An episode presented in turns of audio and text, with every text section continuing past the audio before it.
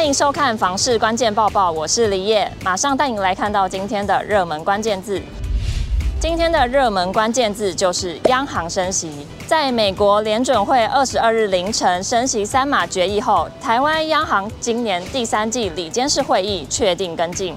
央行重贴现率、担保放款融通利率及短期融通利率各调升半码。这么一来，重贴现率从年息百分之一点五调升至百分之一点六二五，为近七年新高。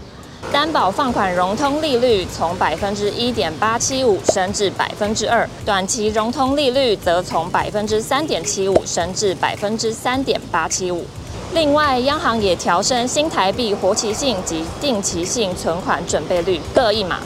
从今年十月一日起实施，不过央行这次没有再祭出新的房市管制措施。央行总裁杨金龙指出，今年在升息、存款准备率调升下，有助于强化选择性信用管制措施成效。加上各部会房市政策的推动，其实房市已经有降温的现象。未来将会看房市整体的情况做滚动式的调整。杨金龙表示，央行这次调升利率半码，在理监事会议中并非一致通过，有两位理事认为应该升息一码。因为通膨情况与房价还是很高，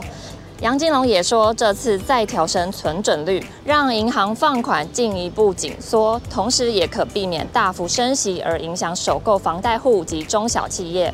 而在今年底前，货币政策紧缩的方向都会持续。房产专家钱世杰指出，今年升息到现在，首购族房贷利率将拉到百分之一点八多左右，贷款千万元本利摊还下。二十年期每月支出大约会多五百八十多元，三十年期每月支出则会多出六百一十元左右。如果今年底央行再升息半码，全年升息累计就会达到二点五码，压力就会更大。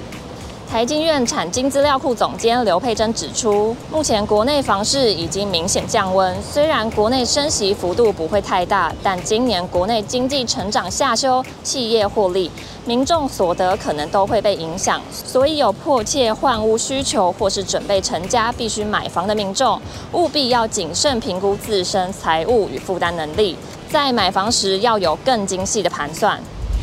今天的精选新闻，首先来看到要怎么因应房市泡沫化的危机呢？知名作家吴淡如在脸书发表了看法。吴淡如提出两个原则，首先就是要先上车，也就是先买一个买得起的小房子，随着小房子增值，就会有机会换大房子。其次是尽量买人烟不要太稀少的房子，因为学校附近生活机能是升值的根本。不然就是直接遵循轨道经济，买很容易搭上捷运的房子。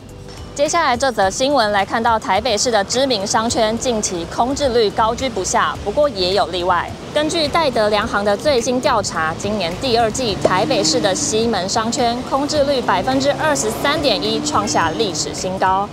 中孝商圈空置率也高达百分之十六点九，反观中山南京商圈空置率只有百分之九点七。网友认为，中山南京商圈最大的优点就是整体商圈环境舒适，有许多特色小店。另外，商圈里的文艺气息浓厚，逛起来有日本的感觉，这些都是吸引年轻人的原因。永庆集团汇整实价登录资料，统计出今年一到七月全台湾十大热销建案，其中第一名是台中市梧栖区的远雄幸福城，第二名是基隆市中山区的新横滨新野区，第三名是桃园市龟山区的大亮博。永庆房屋延展中心副理陈金平表示，观察前十大热销建案的特点，大多位于重划区，规模也很大。另外，这些建案周边大多有利多题材，所以会受到消费者的注意。